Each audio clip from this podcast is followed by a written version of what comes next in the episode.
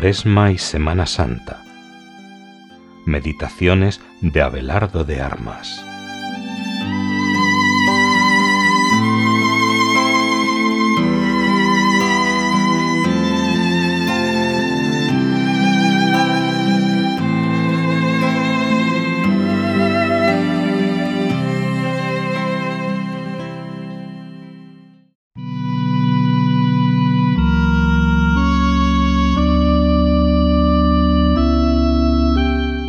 Martes de la segunda semana de Cuaresma.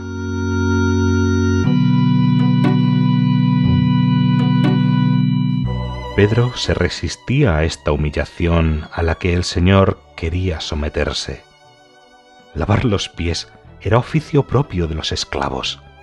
Jamás consentiría, pues, que el Maestro se postrara ante él. Y sin embargo, aquel que se había resistido en el nombre de las tentaciones a postrarse a los pies del diablo, insistía en humillarse ante Pedro y los apóstoles, no para adorar a los hombres, sino para enseñarles que para reinar con él hay que seguirle poniéndole en el último lugar. Si no te lavo los pies, no tendrás parte conmigo.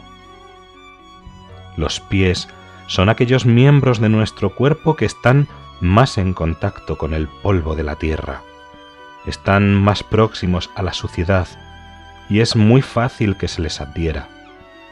Pero todo esto es sólo un símbolo para Jesús que ve la suciedad del hombre en su interior. Y es esta suciedad, este polvo que se pega al alma, aunque esté en gracia, el que Jesús quiere quitar porque el que está limpio no necesita lavarse sino los pies. Juan 13:10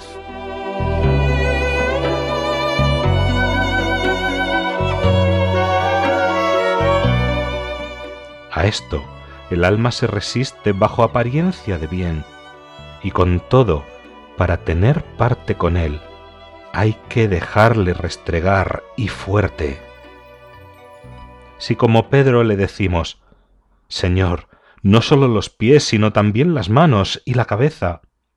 Jesús, como la más amorosa de las madres que lava a su niño aunque llore, irá quitando adherencias que manchan.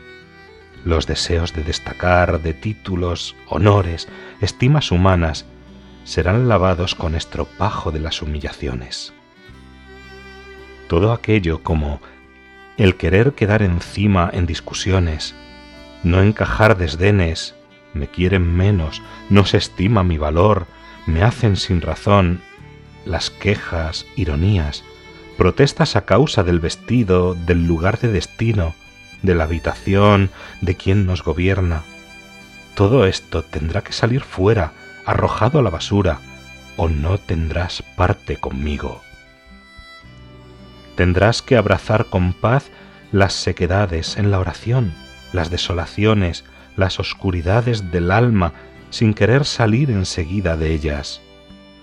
Ver en la enfermedad el fracaso aparente, la pobreza, el olvido, la soledad y el abandono de todos, la mano cariñosa y llagada por tu amor, que lava con sangre tu amor propio herido pero como el tener parte con Él no es sólo en la vida eterna, sino ya en esta, merece la pena que la Virgen María tan dulce y tan buena te lo haga entender.